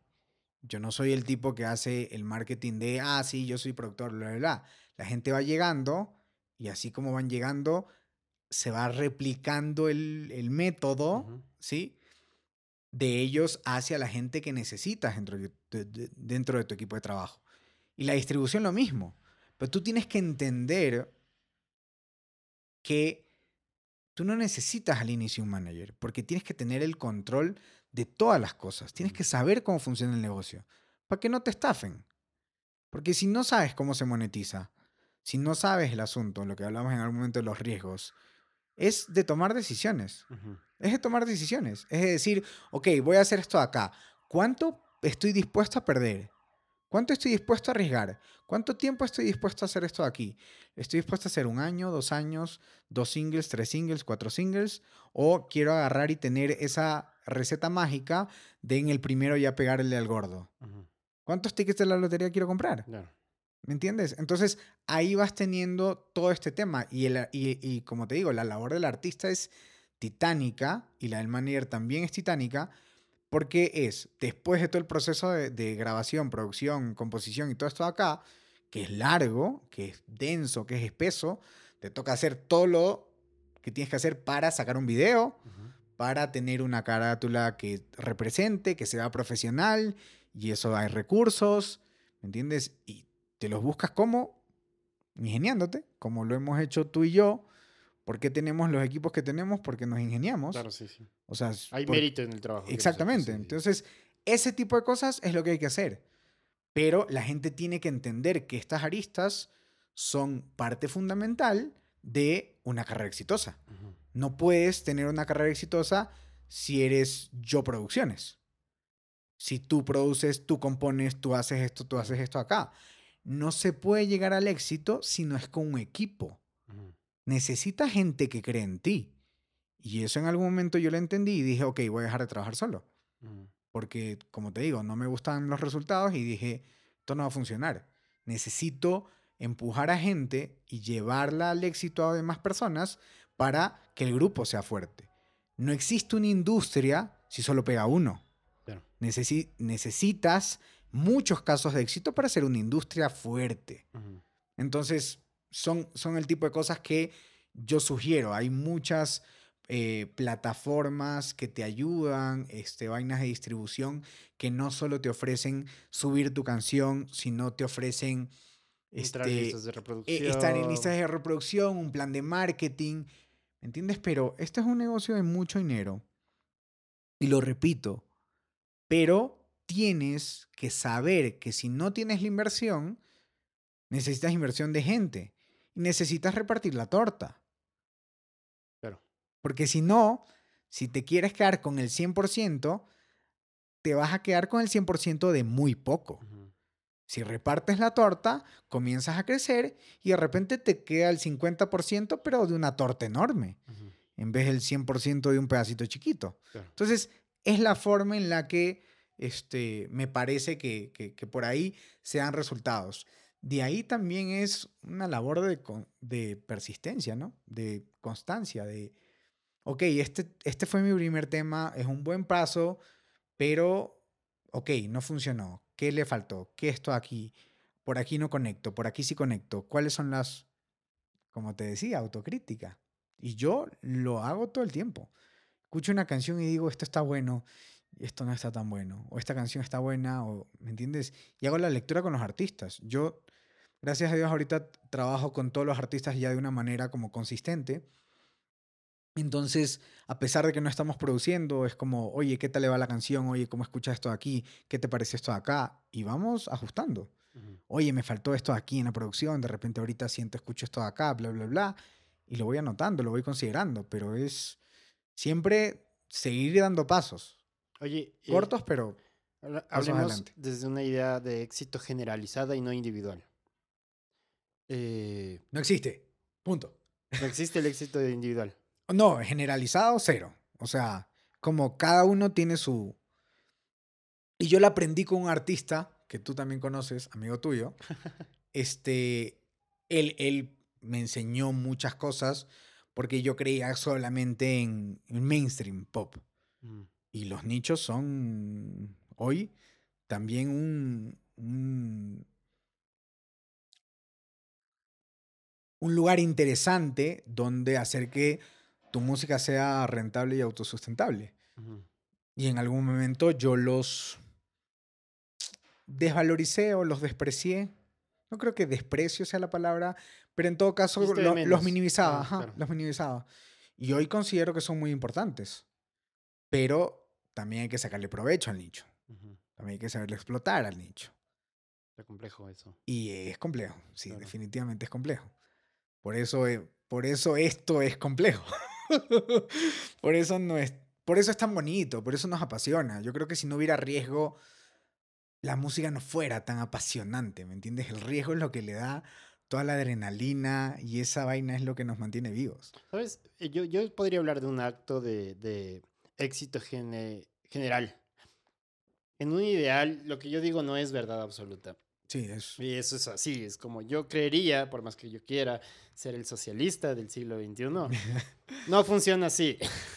Pero para mí un éxito, un éxito real en, un- en una idea de industria es que todos puedan comer de lo que están haciendo. O sea, lo demás es bueno, ¿sabes? Lo que venga pro de eso es muy bueno. Es muy bueno. ajá. Ajá. O sea, si tú dices, sabes que yo a fin del mes, con lo que he hecho, puedo llevar comida a mi casa, pagar arriendo y, Salir. y salir, ¿sí? Eh, Estoy. estoy, ¿cachas? Y todas las personas que han salido de la universidad, artistas, amigos, compañeros, colegas, que salen de la universidad al mundo real, no les pasa eso, Sí. ¿sabes? O sea, que es lo mínimo que yo consideraría exitoso, ¿sabes? Y cuando he hablado con, con gente en este mismo podcast de por qué no pasa eso. O sea, que es lo mínimo. Yo no estoy diciendo éxito es que Warner nos compre a todos los artistas del Sí, Ecuador. No, y, no, no hay y- tal. y todos tengamos Y todos seamos una millonarios. casa ajá, en... Con vaya, con, con Sí, piscina, loco. No, no hay tal. Sí, sí, sí. Lo, lo mínimo es como, si yo salí como, como performista de tal universidad. Tener para tus, para tus cosas básicas. haciendo para salud, música. ajá. haciendo música, Sí. desde la música. Es complicado y nos metemos en un terreno difícil porque, y y es que voy a decir lo que pienso Dame, por favor. y, y lo siento si hay mucha gente que lo toma mal, porque no hay suficientes plazas. Entonces, la universidad te dice, ven y estudia esta mágica carrera, invierte 30 mil, 40 mil dólares en tu carrera durante cuatro años, cinco años, y sales a conquistar el mundo con tu pasión. Y bueno, el, el- el chiste se cuenta solo después de los cuatro años. Claro, o sea, la campaña hace cuatro años de la UDLA era eh, porque el mundo necesita gente que ama lo que hace. En este momento hay un montón de gente que ama lo que hace y no recibe lo mínimo para subsistir. Lo que pasa es que tienes que entender que no todos llegan. Pero es que es llegar a qué, ¿sabes? Yo, yo planteo la problemática para, para buscar desde una dialéctica una posible solución. O posibles opciones de solución. exacto, Sí, ajá. no, hay una sola. Ajá, exacto. Entonces, pareciera, y dime si es que estoy mal, por favor. La idea del éxito es pegar. La idea del éxito es reconocimiento. Entiéndase cómo funciona el reconocimiento a Sí. través de las, de las Sí, plataformas, sí. por ejemplo. Sí, views. Mientras más views tenga, mientras más reproducciones tenga, me van a pagar más, ¿me explico? Entonces eso me ayuda. Así funciona el Ajá, entretenimiento. Sí, sí, sí. Sí. Eh, de cierta manera. Ujú. Eh, entonces puedes decir, bueno, yo estuve trabajando en mi single que saqué y estuve en todas mis redes sociales produciéndome eh, y mostrándome ante la gente para que me dé- se den cuenta de que existo y por favor denle play, acabo de salir el nuevo single y demás. Entonces empiezan a subir como los, los márgenes de cuánta gente escuchó mi canción, ¿no? Ujú, Esperando que en ese proceso no venga una que me, me aplastó, ¿no? ujú. condiciones y suerte. Y, y al final ya tienes que sacar el próximo single, que ya te costó dinero, que te va a costar dinero. Y yo no sé si pudiste pagar el primero siquiera, desde el, la- el modelo que está establecido. Entonces ya, ya hablaba yo contigo el año pasado de, de- de que tienes que buscarte formas. Eres recreativo para hacer una canción, pero tal vez tu idea del éxito esté plasmada por cosas que tú no puedes controlar. Ujú. Entonces, el mismo hecho de la posible inversión que tengas que hacer para la idea de éxito, de mayor reconocimiento para, para cómo funciona la industria. Y ahí es donde, donde yo me pregunto por qué no somos creativos en formas diferentes de distribución y depender justamente de esta distribución que está eh, en la que todos nos vemos envueltos porque es la forma. Entonces, yo lo digo en este podcast mucho. Yo estoy haciendo este podcast para vender un disco. Y algún rato voy a pasar el proceso de, de explicar cómo es que hice este disco y por qué quiero que la gente me compre este disco. Y, y es un disco que no va a estar en plataformas y es un Ajá. disco que no, no lo voy a mostrar, que la persona que lo compre se sentirá, Exclusiva. claro, que loco, no, no, nadie más lo va a tener. O sea, hay un número limitado, creo que, son- creo que voy a sacar mil copias, hay un número limitado en esas mil copias y, y nadie más la va a tener y voy a asegurarme de que nadie más la tenga. Entonces, hoy por hoy digitalmente existen otras formas. Existe el NFT que te permite hacer una, ajá. Eh, hacer una firma de eso. Entonces, yo me estoy buscando una forma diferente para que esto, de alguna manera, me genere un éxito personal que espero se replique. Ujú. Por el hecho de que si yo sé que la gente que me va a colaborar y al momento de yo pagué los, o sea, con los discos me puedo mantener y puedo mantener, no puedo, puedo pagar a la gente que me ha colaborado. Yo Ujú. estoy feliz, Sí, claro. Y esperaré el siguiente disco. Entonces no es meterme en la plataforma que me exige trabajar para la plataforma, sino hacer que esta plataforma, por ejemplo YouTube o Spotify que reproduce mis podcasts, trabaje para mí porque yo ya lo tengo, tengo una idea clara. Y hermoso si esto se replica. Pero, ¿por qué crees que el... O no, no por qué crees, sino cuál sería las diferentes condiciones de éxito y cuáles son las problemáticas que, que pueden existir? Yo, yo he buscado mi modelo muy personal. Es que al final eh, pasa eso, Jorge, que cada uno tiene, tiene su camino, ¿entiendes? O sea, yo, por ejemplo, lo he dicho durante mucho tiempo, que hay mucha gente dentro de la escena musical, ¿sí? Escena, es decir, músicos, colegas y todo lo demás, este, y yo en algún momento, la verdad es que no comulgo con las visiones que tienen de las cosas, y yo lo que hice fue abrirme un otro nicho. ¿Cuál sería tu nicho? Si puedes decirlo. A ver, lo que pasa es que el, el pop con sus características tiende a ser un poco más masivo, ¿sí?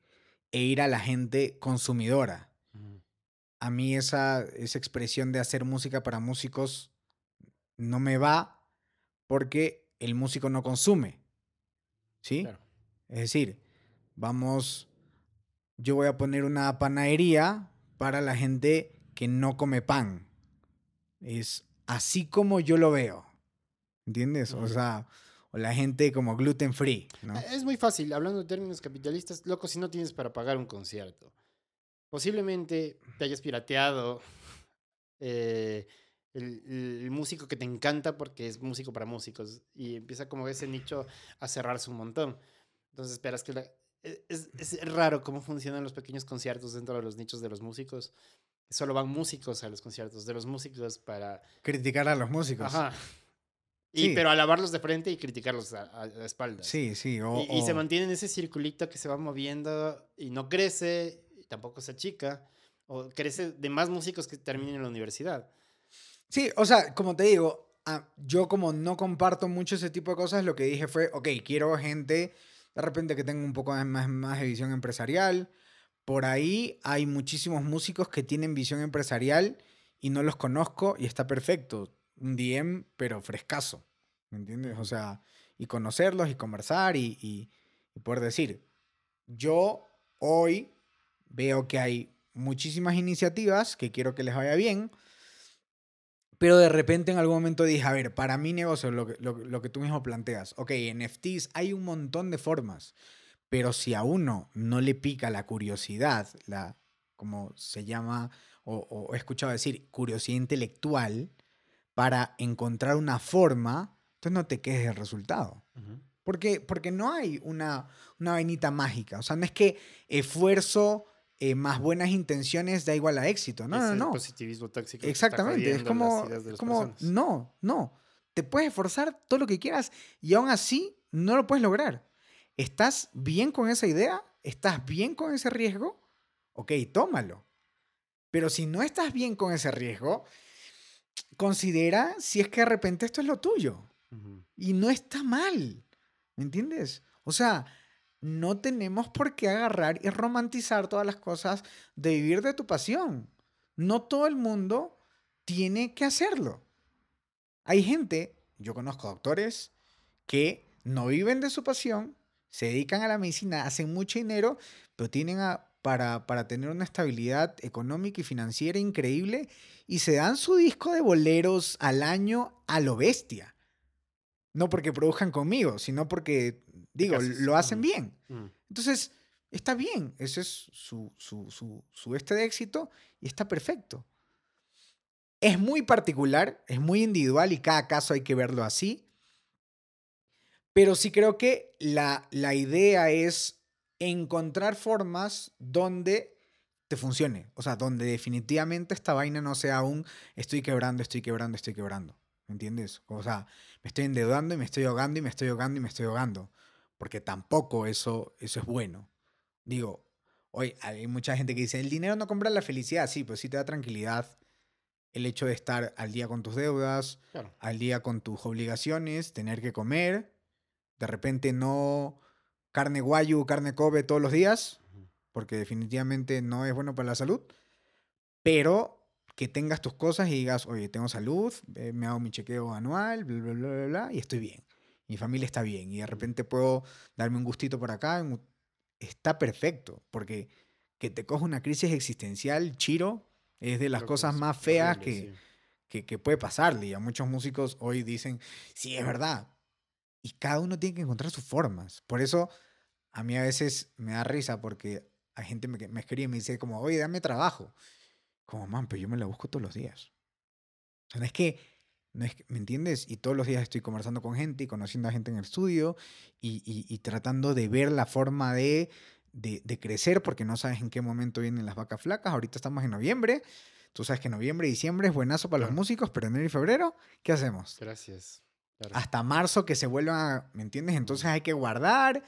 Por eso, cuando yo veo a chicos que viven con sus papás, yo, yo, yo vivo ya hace algún tiempo solo, les digo, muchachos, aprovechen ahorita, inviertan ahorita. Porque después, cuando hay cosas que pagar, la vida cambia y diferente. Cuando te toca todos los meses agarrar y destinar cierto presupuesto importante para cubrir todas tus necesidades, y algunas como arriendo, que a mí me toca, y la vida cambia. Entonces, ese tipo de cosas, hay mucha gente que no la ve, dice como, ah, no, ni siquiera. Es, ¿me enti- es lo que te decía, que José Andrés Salazar de unos años atrás decía, a mí no me gustan las cosas que se hacen acá. Y cuando intenté hacer, y tampoco me gusta lo mío. Y ahora, Claro. y ahí es cuando te toca agarrar y ahí sobre la marcha empezar a resolver. Pero, pero tienes que ingeniarte las formas porque eso se trata. Porque de eso se trata construir tu pasión. Porque de eso se trata encontrar la forma. De eso se trata llegar a este éxito individual y completamente personal para decir, lo logré, estoy tranquilo. Por lo menos tranquilo. Sí, tranquilo. ajá, sí, no no, es- no, no somos millonarios. La gente a veces tiene la idea de, este man cobra así, este man de ley se forra en plata. Man, o sea, vuelvo y repito, se ve solamente la punta del iceberg. No sé cuánto te toma llegar o qué está debajo, cuáles son los sacrificios. Por eso, de verdad que yo he aprendido a encontrar en absolutamente todos los casos y todos los perfiles que hay mucho mérito. Porque destacar, hasta para destacar en cosas negativas, se necesita su, su mérito. Haber hecho algo Sí, para que pase. ¿Me sí. entiendes? Entonces, este.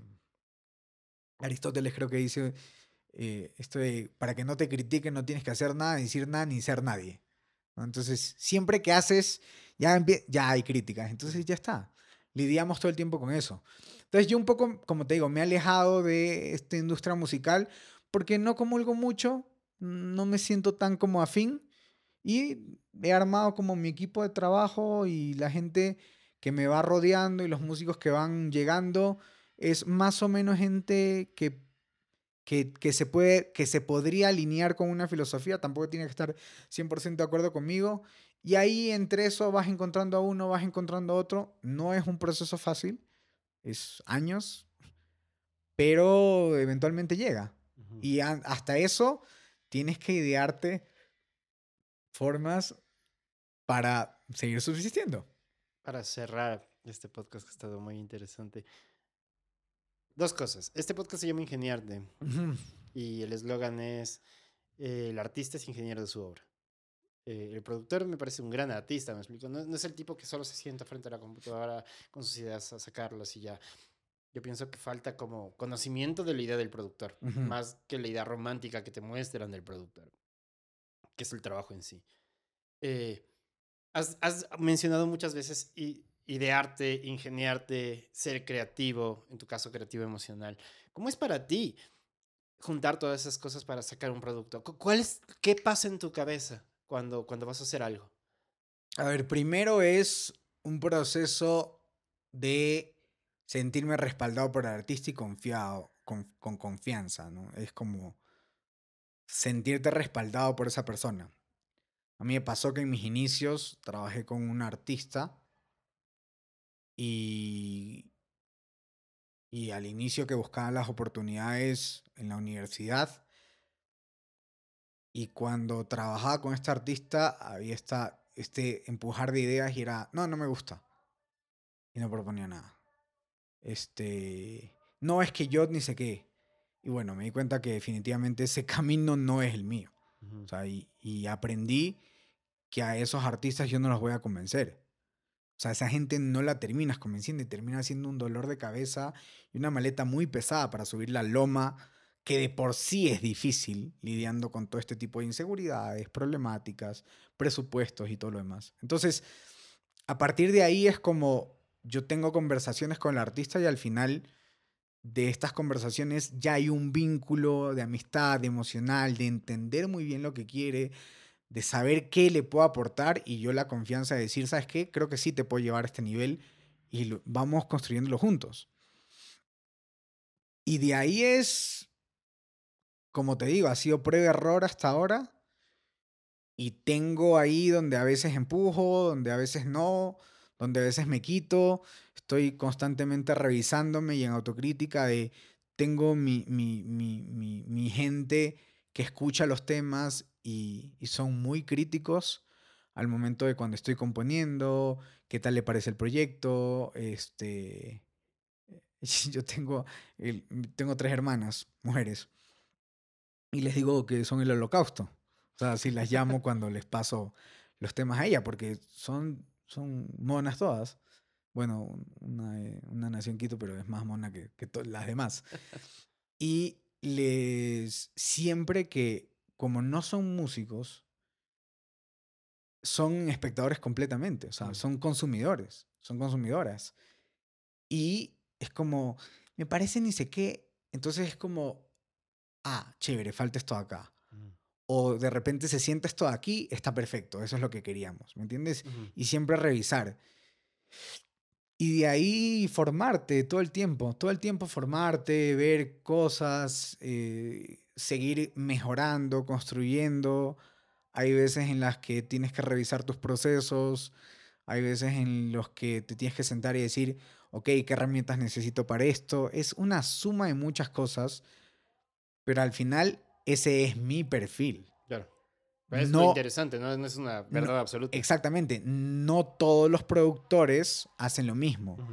Ni todos los que se llaman productores en realidad lo son. Pero como hay muchos perfiles hay mucha gente que a veces me ha dicho como, eh, no, que sí, que tú sí eres un productor. Mm, no sé. hay mucha gente que no, no lo piensa así. Por eso trabajo con la gente que le gusta mi trabajo. Y que cuando pone play dice, wow, esto está interesante. Voy a conocer a la persona. Y cuando habla conmigo, le hace sentido todas las cosas que yo digo y las ideas que tengo en la cabeza. Y decidimos trabajar. Y ha pasado más de una vez en las cuales en el trabajo, yo no siento ya, ¿me entiendes? Como un aterrizaje de todas esas ideas. Y de repente me ha pasado y he dicho, ¿sabes qué? Creo que no tenemos que trabajar juntos. Te devuelvo tu dinero y está todo bien. ¿Y el tiempo? ¿Fue una experiencia para vos? Sí, es parte de. O, sea, bueno, claro. Es, como lo manejo. A veces, por, por eso tienes que tener un método, una metodología para aprender a filtrar mucho más rápido las cosas.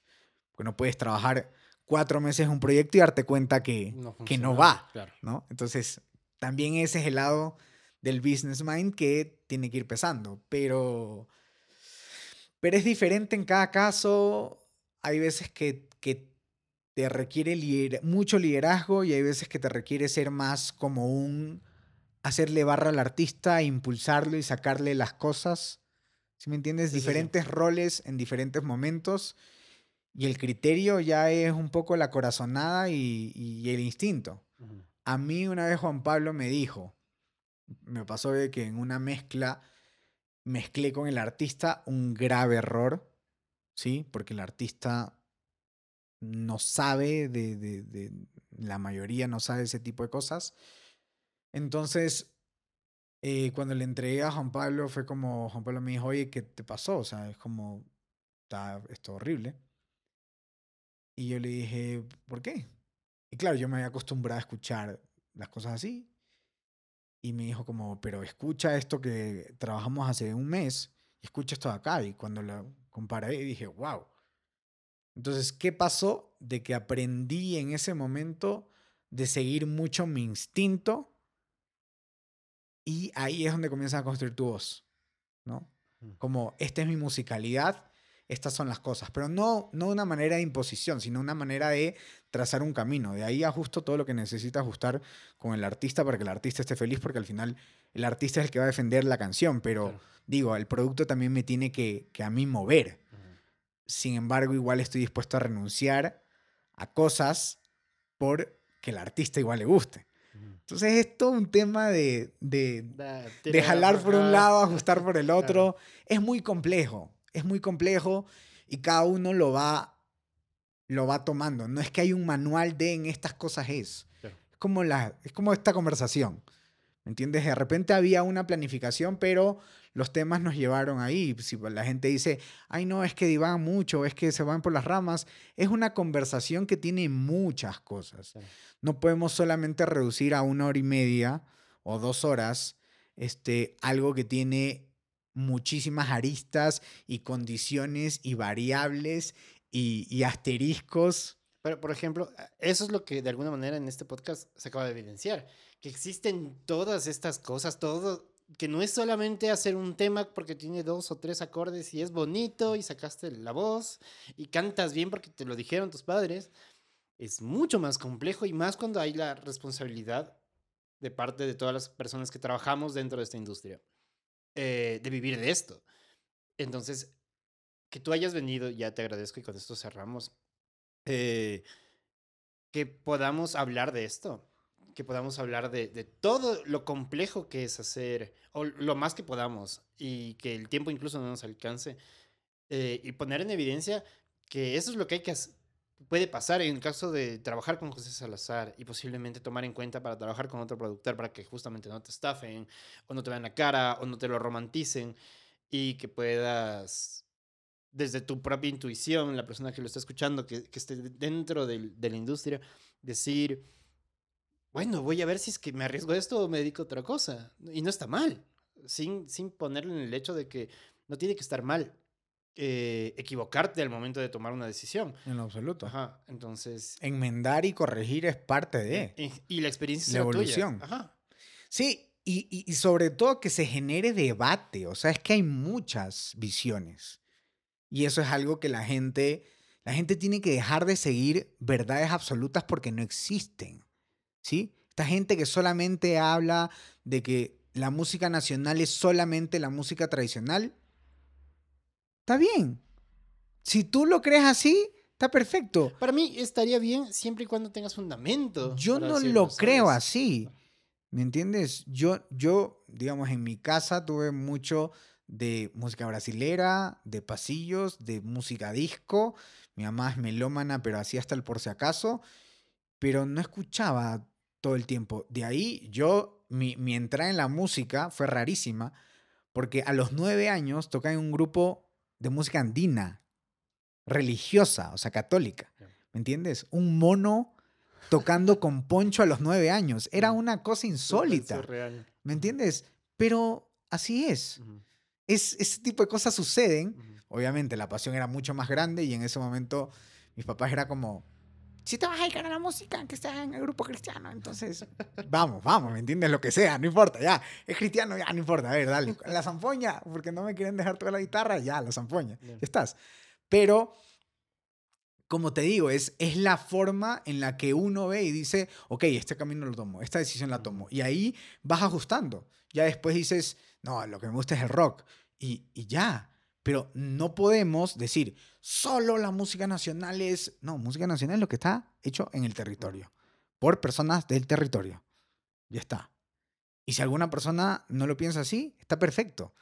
Pero somos ecuatorianos y si a mí me gusta el blues o a mí me gusta el funk, ¿por qué no puedo hacer mi versión de?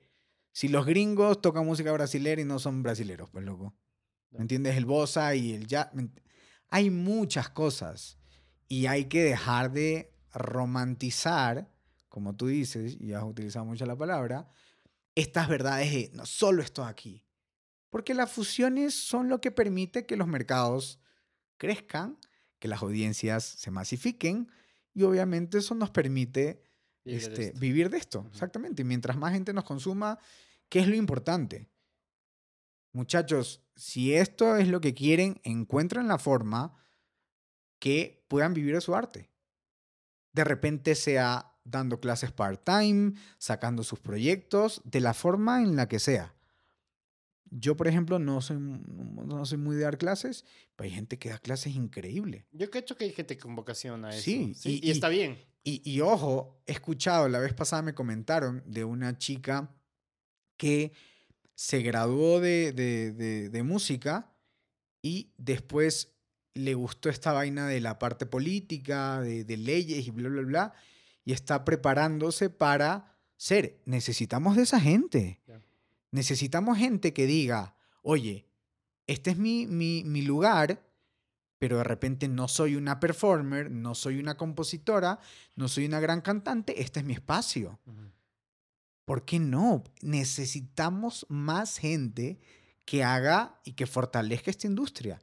¿Cuántos abogados especializados en, en propiedad intelectual hay en este país? Seguramente no muchos. Seguramente lo que pasa con los de propiedad intelectual, que tengo amigos abogados, me dicen que hay gente a las cuales no les pueden asesorar porque no sacan su proyecto, por ejemplo.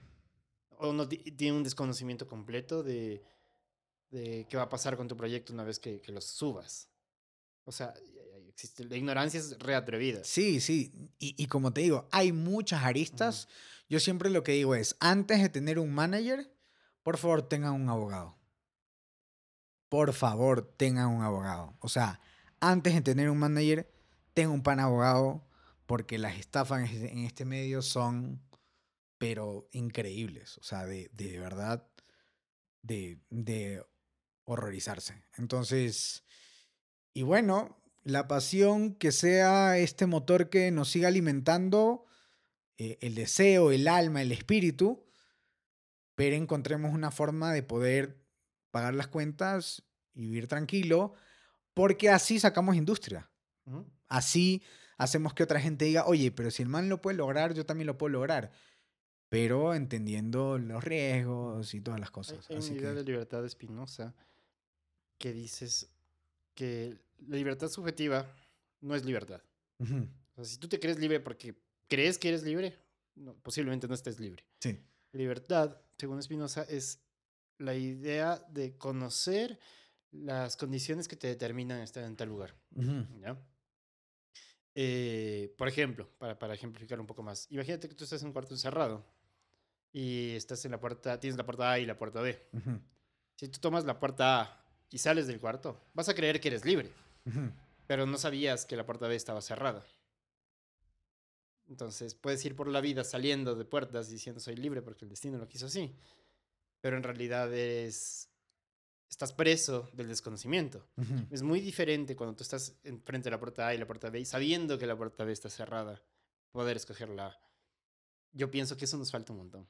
Tener este conocimiento para poder ser libres para trabajar en lo que queremos trabajar y no en lo que debería ser. ¿Me explico? Y para ah, evitar frustraciones, porque creo que cuando no te preparas muy bien en ese conocimiento de las condiciones, eh, te frustras mucho. O sea, es como, porque como te digo, tienes estas falsas expectativas de trabajo más halagos es resultado. Y bueno, sí y no. Claro. Entonces, prepárate para que si de repente eh, trabajo más resultados más suerte, y dices, ok, listo, ok, a suerte, entonces esta me faltó, ¿cómo hago para ganar un poco más y seguir? ¿Entiendes? Ok, listo, vamos a otro tiro. Probabilidades. sí. Oye, ñañito, supe que vas a sacar tu propio podcast. Ahorita ya te puse en compromiso, loco. No, qué bestia. No se puede hablar cosas aquí. Las paredes hablan. No, me Es- gustaría que lo saques, porque está, es, lo que me contaste fuera de cámara estaba acá. En, en realidad son como cápsulas. Vamos a ver qué pasa con el proyecto. Este, quisiera lanzarlo para el 2022. que en realidad son cápsulas, es como un poco de, de cosas que ayuden a, a- a perfilar mejor los proyectos para los artistas. Es netamente para los artistas. Cómo construir un equipo de trabajo, qué personas necesitas, este, cuál es la gente más importante. ¿Me entiendes? De repente, ah, todo el mundo se muere por tener un manager y yo siempre digo, manager es un poquito después. Los primeros pasos, lo mejor es no tener un manager porque, porque tienes que ir armando este, este proyecto claro. per se. Pero, pero bueno, vamos, vamos a ver si es que de repente se juntan las estrellas y las constelaciones y lanzamos y si no, Yo, yo creo que es Veamos. necesario, o sea, por la misma idea, yo creo que es necesario. Espero que cuando salga este podcast ya haya salido el primer episodio del, del tuyo, depende. de tu cápsula. No sé, no. Todo, todo tendrá que pasar como de tal manera que, que suceda, pero sí te invito a sacarlo. Este mismo podcast resulta de eso, de no pensarle tanto, sino de entender de que estas conversaciones son necesarias. Que, que a, mí, a mí me disgustan mucho los podcasts donde... Porque soy adicto a los podcasts. Ahora estoy escuchando más podcasts que música. Sí, Sí, sí, yo también. Yo, ah, me encantan los podcasts. sí está, está sea, es, es muy bueno. Ajá. Y, y aparte, es- consumo uno musical, ¿Cuál consumes musical? el de Destra Legal, que es una empresa colombiana Ya. de... es buenísimo. Este, y de ahí todos los podcasts que consumo es filosofía, Claro, emprendimiento, así, ¿me entiendes? Mentalidad de tiburón, todo ese tipo de cosas interesantes para, para seguir como fortaleciendo el, el- Claro. el perfil. Pero sí, sí, me encantan, me encantan los podcasts. Y, Sí. y es por eso te decía como... Y bueno, muchos de esos solo los sacaron. Y empiezas a encontrar tu nicho, empiezas a encontrar personas que de verdad les importa. Para mí es necesario que eso pase. Y, y va pasando, ¿sabes? A la larga, yo no sé qué irá a pasar de aquí a dentro de un año, ¿sabes? Me gustaría saber, noviembre de 2022, qué ha cambiado. Tú tienes un invitado por semana. Sí, Sí. Espero. No sé, es que todavía estoy viendo, por ejemplo, si lanzo dos a la semana, porque tengo demasiados invitados, porque tengo demasiada gente interesante que, Sí, sí, que sí. ha venido a este podcast. Entonces, posiblemente, si es que saco todos en orden, perdonen a la gente que no he sacado, pero es que en serio me doy cuenta de que hay muchas cosas de que hablar. Y, y toda la gente que lo ha escuchado hasta ahora, por lo menos, dicen, sí, loco, qué bacán el tema. Espero el, el- el El comentario malo, ¿cachas? Y el siguiente. El, el- el hater. Sí, es- eso lo estoy esperando. ¿Qué- Sí. ¿Qué, qué fue? Es que hay que masificar. Claro, no. O sea, es que cuando llegas a los haters es cuando sabes que estás haciendo las cosas bien. Sí, exacto. Es, es- eso es, ese es un termómetro, pero así importantísimo. Para, para mí es necesario. Siempre lo los, los tiramierdas son, son un gran termómetro. Y- son un gran ajá, termómetro. Y así sabes que, que está llegando, ¿sabes? Entonces, por ahí vamos viendo. Lo que tú vas a hacer me parece fundamental. Pienso que, que por eso te lo invito. Si es que esto sale primero, antes de que tengas un episodio, te voy a decir, oye, José, ¿qué pasó? Pero si no, todo bien, tampoco hay apuro, pero sí es necesario. Va- Creo va- que es necesario. Voy a, como te digo, como no quiero ser un monólogo, porque puedo tranquilamente hablar cinco horas y paja, paja, paja, paja. Este, pero quiero, quiero que sea concreto, y quiero que ayude, quiero que construya. Tampoco quiero venderme mucho, porque nunca me ha gustado eso. Mm, O sea, quiero que de verdad la gente diga, esto es oro puro. O sea, esto me ha ayudado a establecer esto acá. y eso. Y tampoco quiero que, es que eventualmente va a enriquecer un poco mi figura, pero, pero quiero más bien un tema de servicio, si me Ujú. entiendes? No, no es como... No, el fin es diferente. El Sí, fin es eh, el de servicio, no del Sí, reconocimiento. sí, ajá, el fin es Ajá. el servicio. O sea, no, no quiero, ay, este man, entonces yo quiero trabajar con él. No, no, no, no, no, no. Ujú. Quiero que mucha gente apueste por más productores jóvenes, eh, productores jóvenes digan, wow, qué bacán, este, esta es la forma que quiero hacer las cosas, ¿me entiendes? Claro. Como no, no solamente un tema de, ah, sí, yo soy el camino, la verdad la vida, no, no, sino Ujú. un tema de diversifiquemos esto de acá, no, no, Claro. apuesten por gente que esté empezando y construyan algo a cinco años, Por ejemplo. Por ejemplo, ¿me entiendes? Es, es, es duro, pero toca. Así que muchas gracias por No, la por invitación y la gente que siga consumiendo ¿Dónde, tu podcast. dónde te encuentran, eh, redes sociales? Igual lo voy a poner en el comentario de abajo, pero Me encuentran como José Salazar con doble S. ¿en dónde? Eh, Tienes full S en tu nombre. José, J-O-S-S-E, Salazar, porque Zar es con Z. Este, en Facebook, en Instagram como arroba José Salazar Music. Eh, no tengo TikTok, Em, y, y de ahí me escriben, contesto a todo el mundo, recibo canciones todas las semanas, escucho mucha música, converso con artistas eh, todo el tiempo, estoy muy presto a trabajar con todo el mundo. No solamente me concentro en un género, me encanta escuchar música, me encanta consumir música y, y bueno, que la gente también le guste mi trabajo es, es algo chévere porque nos permite crecer a todos. Bacán. Y a toda la gente que llegó hasta este punto, muchas gracias por haber visto esto. No se olviden de compartir, suscribir y, y, darle un like y ponerle la campanita y demás. ¿Sabes qué? Es una mierda decir eso. Perdón que lo diga, YouTube me tienes harto. Porque así reconoce el algoritmo de que te tienen como en cuenta. Y mucha gente ha visto el podcast. Pero, mm, por ejemplo, tienes en el Analytics que muchas veces no están suscritos. Entonces YouTube... Suscríbanse, suscríbanse, es gratis. Sí, no, es, gratis. nada, no te cuesta nada, no te estoy pidiendo plata. Esto, esto ayuda. ayuda a que esto llegue a otra gente que de verdad le interese. Porque hay gente que le interesa, estoy seguro de eso. Hay público para todo. Y ahorita la democratización de, de, los medios digitales hace que llegue a todos. Entonces, cuando tú te gustó esto y te suscribes, le llega a otra persona que puede, puede interesarle. Y así yo siento que estoy, lo que estoy haciendo vale la pena. Eso, amigo, Muchas gracias y entró en modo neurótico. no, gracias a vos por venir, ñañito. Estaba esperando hacer esto. Y en vivo, porque la primera vez lo hicimos por Instagram. Y... Ah, sí, claro. Este proyecto, claro, nace de, de, de esas conversaciones. Las conversaciones en, sí, sí, sí, Instagram. Y, y, el hecho de ya tener como este espacio, de tener una mesita, de tener De tener un estudio, un cafecito, que está increíble. Eh, de tener una conversación entre amigos. Sí, hay, hay muchísimas cosas que hablar. Seguramente después de Después de algunas conversaciones nos hemos de volver a reunir y hemos de hacer una parte 2. Y, y, bueno, la gente que se suscriba, que comente, que comparta y que ayude a crecer esto aquí. gracias, Josecito, y gracias a todos. Topes.